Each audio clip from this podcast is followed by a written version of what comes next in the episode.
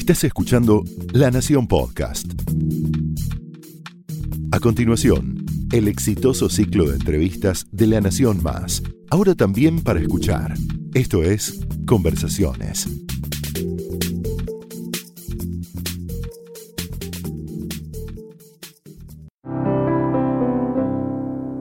Creadores, en este espacio dentro de Conversaciones de la Nación, recibimos a mujeres y hombres que con su creatividad nos inspiran. Hoy, una diseñadora nacida en Malasia que vivió y estudió en París. Eh, trabajó y estudió en la escuela de la Cámara Sindical de la Haute Couture Parisienne y llegó a Buenos Aires a fines de los 80 o principios de los 90 en un momento de ebullición del diseño donde nacía la, primera carrera formal de la UBA de diseño, donde había una bienal joven y muchísimos jóvenes que estaban convirtiéndose en diseñadores de autor. Ella fue una pionera, se quedó en la Argentina, del diseño de autor en el zapato. Eh, hace muy poco la homenajearon con una muestra en la Alianza Francesa de Buenos Aires y ese es el punto de partida para nuestra conversación. Bienvenida Silvilla Onivi. Bien, gracias por recibirme. Silvi, tu padre era eh, una persona que viajaba, diplomático. Sí. Eh, tu madre argentina, tu padre francés. Sí. ¿Cómo, cómo se fusionan esas dos, eh, esos dos orígenes en vos? ¿Cuáles son las cosas que tomás de Francia y cuáles de la Argentina? Eh, bueno, en, eh, digamos que mmm, yo me formé en Francia, con lo cual hay como toda una cuestión de la formación y del estudio que, que vino de allá, y también un poco de la sociedad francesa y de la cultura francesa. Por eso también que fue tan importante para mí la muestra de la Alliance Française eh, que terminó ahora hace un mes. y la parte argentina, digamos que yo venía a Buenos Aires siempre a visitar a mi abuela y, y bueno, y la madre es como es importante, Por supuesto. Eh, con lo cual hay como una cuestión de la Argentina que tiene mucho que ver con el con el sentimiento, con la con el amor y con la familia. Eh, y cuando yo me, me, venía al principio, cuando era más chiquita, es como que no, entend, no te das cuenta de nada, pero después cuando ya estaba trabajando y en Francia empecé como a tener como esa cosa, sobre todo trabajando, de una intuición de que había algo que había como, como eh, desaparecido y, y, algo nuevo que, que tenía que suceder. ¿No? En Francia. En Francia y sobre todo en la alta costura. Como de, de una sensación de, yo justamente hoy cuando estaba pensando en, en nuestra charla de ahora, eh, yo estudié con la que, era la, que es la nieta de Madame Gray. Uh -huh. Y en la época que estudié, que iba a verla, la abuela de ella, y que vamos juntas y todo, veíamos como una cosa de una alta costura que estaba como desapareciendo. Uh -huh. Y esa sensación que yo tenía en ese momento fue cómo puede ser que el oficio, cómo puede ser que eso esté como que, que, que ya perdió toda la vitalidad que tenía y, y qué es lo que va a pasar ahora. ¿No? Uh -huh. ¿Y, ¿Y, vos naciste en Malasia y viviste en Asia hasta los ocho años? En realidad, yo nací en Malasia a los tres años. Eh, volvimos a Francia y cuando yo tenía siete años, eh, mi padre organizó una exposición que fue como la exposición de llevar a la industria francesa a Asia, uh -huh. Asia del sudeste, y por eso vivimos un año en Singapur. Uh -huh que fue o sea, como en los fue en el 74. Y vos hablas mucho de los pies descalzos de las mujeres eh, en, en, ese en, en, ese ámbito, ¿no? En Malasia que te llamaba la atención y que quizás después enfocabas bastante, enfocaste tu carrera en los pies, ¿no? En, en sí, el zapato. Sí, el, el, como que el, como el zapato como como un objeto que te, que te, que te, que te coloca en otro lugar, uh -huh. de otra manera, como que en, en, en, Asia, sobre todo, está como una veneración, como veneración del pie, como algo de, de del pie como... Como sí, lo que te planta, como, como lo, que, te, por donde, por, en donde te parás. Sí, sí. ¿No? Sí, y también como de culto, digamos. De culto. Un objeto, sí. Un objeto de culto es el zapato. Como si fuera que no es realmente necesario, con lo cual si te calzas es o para estar parada de otra manera o para estar más alta o más adornada o... Pero después te, fuiste por el teatro, ¿no? O sea, eh, sí. Eh, experimentaste sí. Eh, el teatro y toda la fascinación del teatro y todo, y todo lo que tenía que ver con las artes escénicas. Sí, sí. O sea que también tenés algo de, sí, con, esa Bueno, con la pintura. fue más cuando, cuando entré en la Chambre Syndical fue, fue bastante ahí, como todo paralelo, y cuando mi padre me dijo, ¿por qué no elegís una carrera, aunque sea después volverás al teatro, pero ¿por qué no elegís una carrera donde vas a hacer algo que más formal. exacto, y que mm, en lo que vas a poder trabajar más formalmente?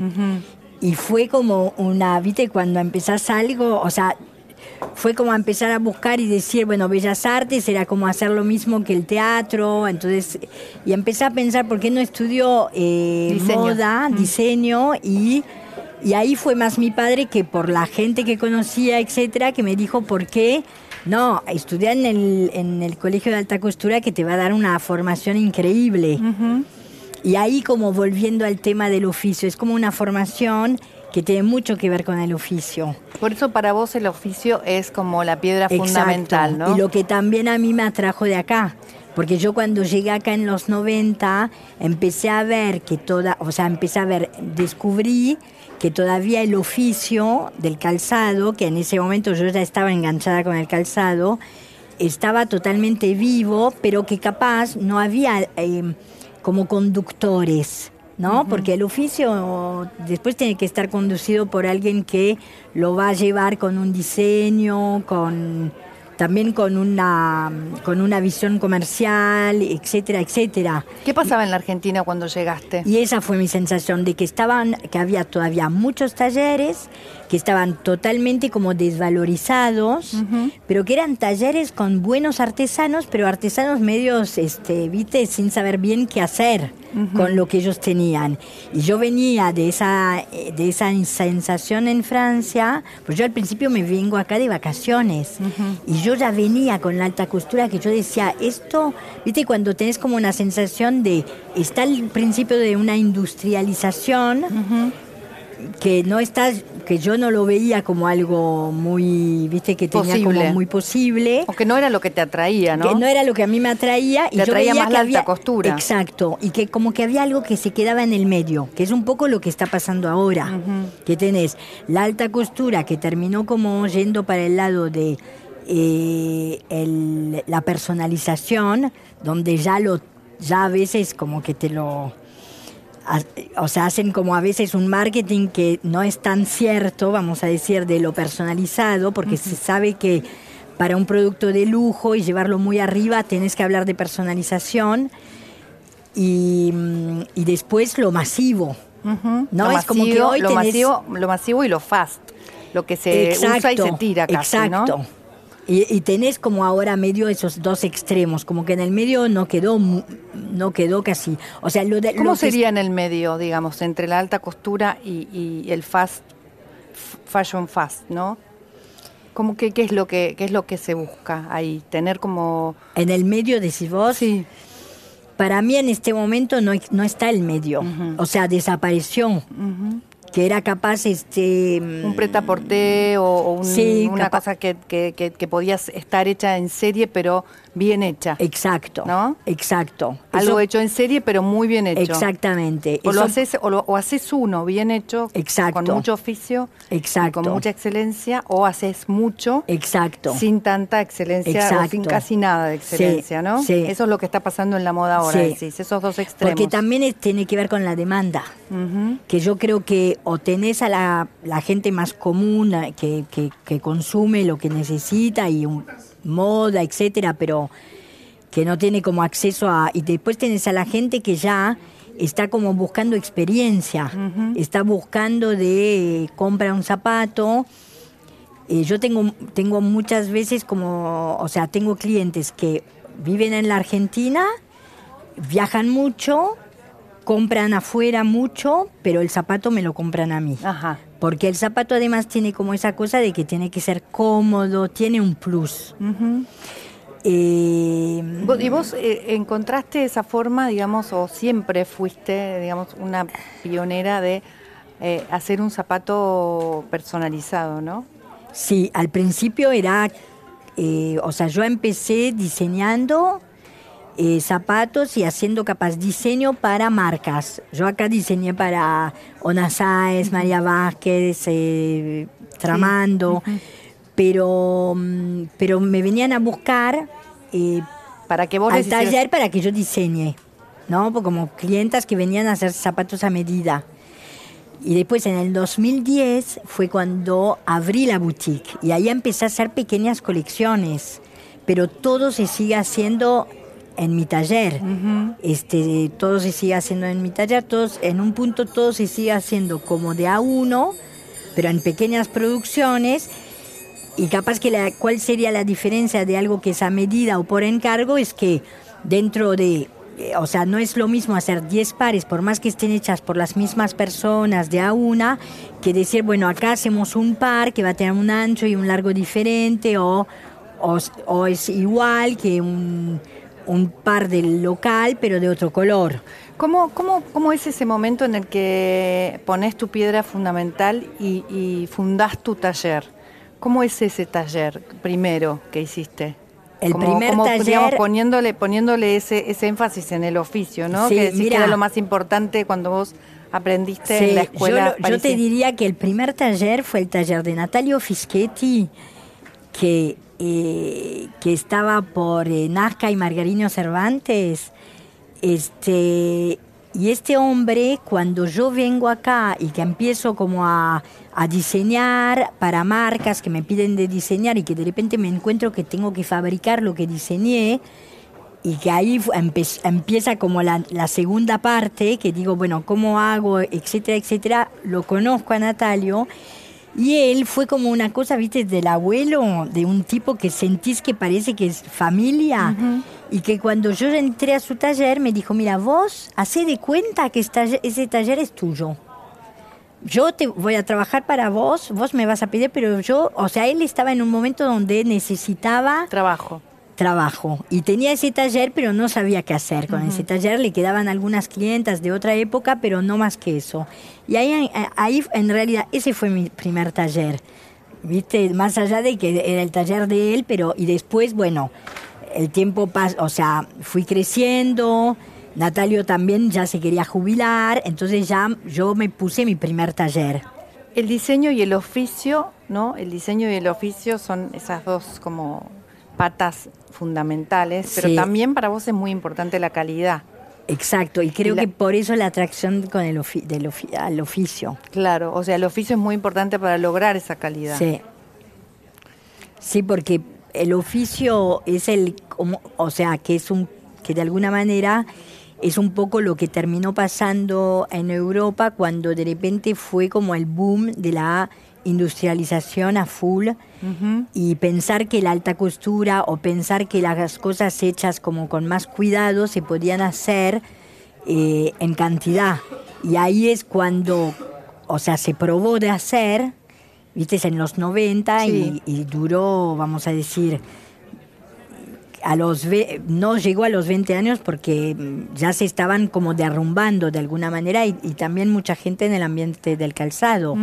Por ejemplo, hay un diseñador muy importante que se llama Robert Clergerie que en los 90 vendió su fábrica con todo ese boom y la volvió a comprar él ya grande, pero como que la volvió a comprar como para salvar la fábrica de que ya, o sea, con desapareciese. exacto, porque con toda esa especie de, o sea, de esas ganas de querer hacer las cosas eh, en cantidad, se terminaba perdiendo el corazón del oficio y el zapato se iba como degradando y le perdían como el eje de, cómo saber hacerlo.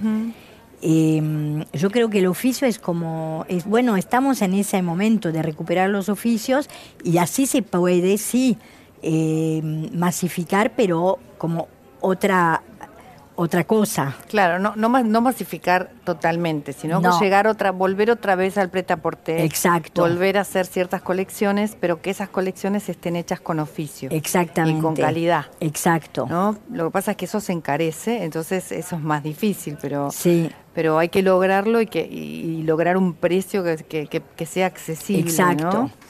Eh, que es un poco lo que terminó pasando también con la apertura de la boutique en el, en el 2010, que fue decir, bueno, voy a hacer un zapato de preta porté que va a tener realmente una diferencia por cómo está hecho, mm. pero al estar hecho en eh, serie, en serie entre comillas, porque no son las series. Son pocos. Exacto, este va a ser como más, en realidad, en calidad-precio. Accesible. Termina siendo, pero reaccesible. Sí, sí, sí. Y, y, Silvi, vos, siempre decís que cuando empezás a vestirte, lo primero que pensás es en el zapato. Porque pensás en la actitud que querés tener ese día. Exacto. El, ante, ante lo que te vas a enfrentar. Contame un poco cómo es. Y que creo que tiene que ver con Asia esa parte de, mm. de cómo mm, eh, de por qué el, por qué los seres humanos este, necesitamos zapatos y no estamos descalzos, más allá de viste del tiempo de, la, cultura. Exacto, hay algo de la actitud del eh, de cómo te enfrentás y cómo te parás en la vida, que bueno, ahora estoy haciendo esas series, viste, que estoy haciendo en, las redes sociales que se llaman como Mujeres en sus zapatos y que tiene mucho que ver con una expresión bien francesa que es estar bien en sus zapatos, que en Francia, o sea, si vos la decís en castellano se entiende y todo el mundo la conoce. cómo es en francés? A ver. Eh, eh, bien no se pompe, porque además no se usa chaussure, se dice pompe, que es como un, fardo de, de, de zapato. sí pero es una expresión totalmente popular que se usa todo el, o sea, se usa como y es que quiere decir es, estar bien en su piel, estar bien en tu identidad. En tu, identidad. O sea, ser lo que sos. Exacto. Entonces es, eh, decidí como usar esa, esa, esa expresión. Cuando la traduje en castellano es como que suena, mm, este, mujeres en sus zapatos suena, se entiende de qué estoy hablando.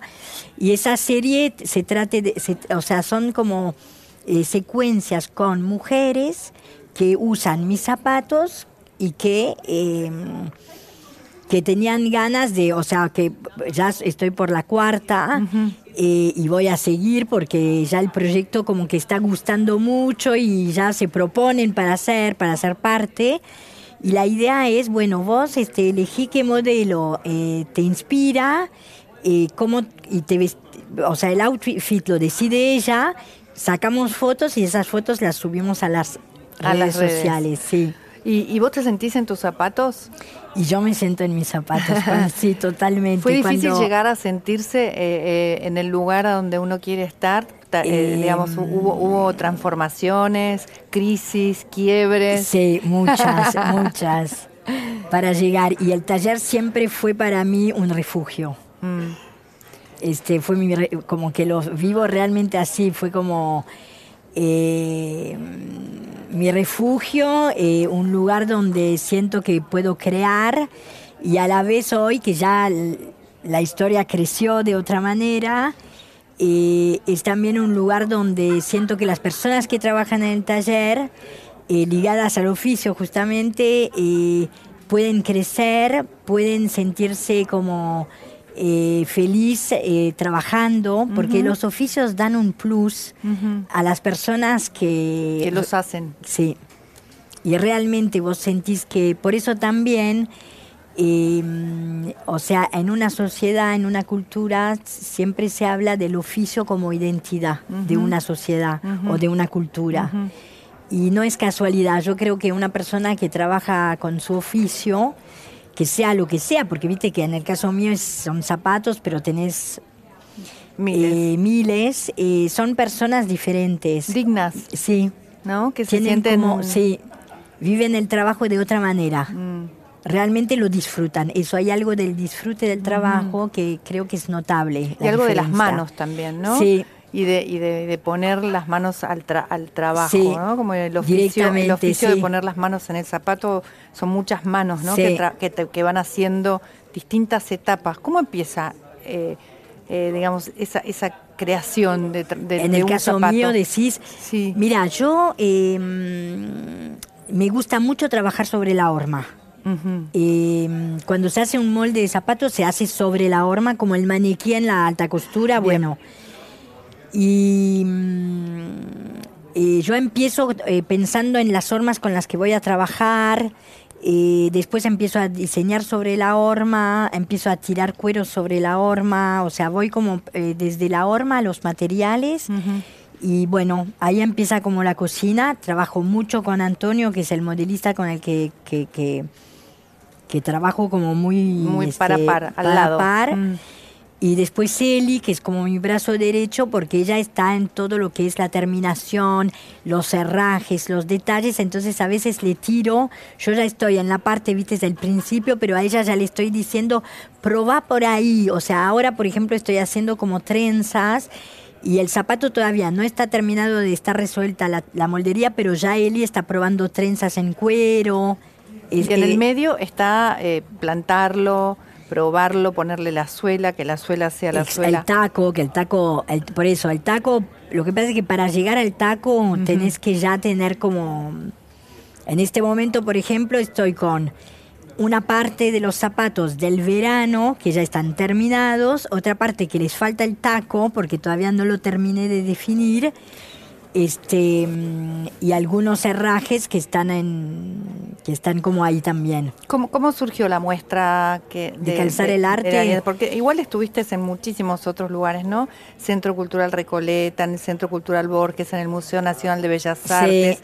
Estuviste en el ICI, ¿no? En Sí. el Centro Cultural de Iberoamérica. Hiciste varias muestras, Sí, pero sí. esta última eh, decís que Para como mí que de alguna muy- manera fue una fusión entre Buenos Aires y, y y París, Sí, fue muy importante. También porque eh, me convocó Caroline Cole, que mm, hasta ahora este, eh, era la directora cultural de la Alianza Francesa Mm. y ahora ya es encargada de, de cultura en la Embajada Francesa. Cambió el puesto en el, eh, o sea, en septiembre cambia.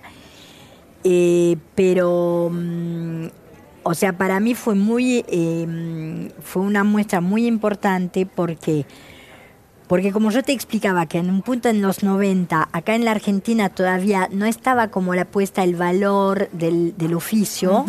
En Europa estaba como declarado el problema, ¿no? Y yo vengo acá con esa cosa de ya y también una intuición personal, creo, porque ¿Y esta muestra qué es lo que mostró? y esa muestra, ¿qué pasa? Caroline, yo la conozco, en realidad, ella fue clienta mía primero. Ella llega a la Argentina y conoce a una persona que tenía zapatos, que usaba zapatos míos y ahí aparece a la boutique. Pero yo no la conocía enseguida.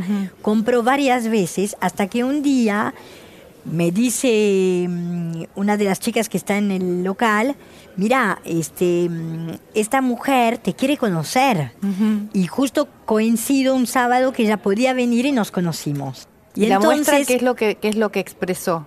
Y la muestra lo que expresó eh, fue el ofi o sea, eh, fue algo ligado a decir el arte, porque eso se llamó eh, el arte del El calzado. arte del calzado. eh, fue como decir el arte, si yo pongo arte y oficio junto, voy a llegar a un zapato de lujo, que fue un poco mi desafío. Y es así. Y es así. ¿Cómo se elige? Es la última pregunta cortita. ¿Cómo se elige el zapato perfecto?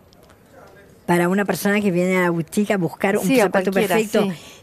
Yo creo que es el zapato que te que vos, o sea, alto, bajo, que cuando vos lo pones sentís que eh, lo sentís cómodo, como una segunda piel. Para mí eso es el zapato perfecto.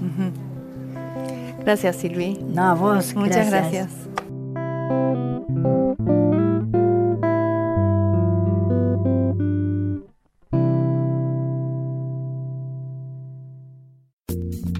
Esto fue Conversaciones, un podcast exclusivo de La Nación. Escucha todos los programas de La Nación Podcast en www.lanacion.com.ar. Suscríbete para no perderte ningún episodio. Estamos en Spotify, Apple Podcast, Google Podcast y en tu reproductor de podcast favorito. Seguí escuchando La Nación Podcast.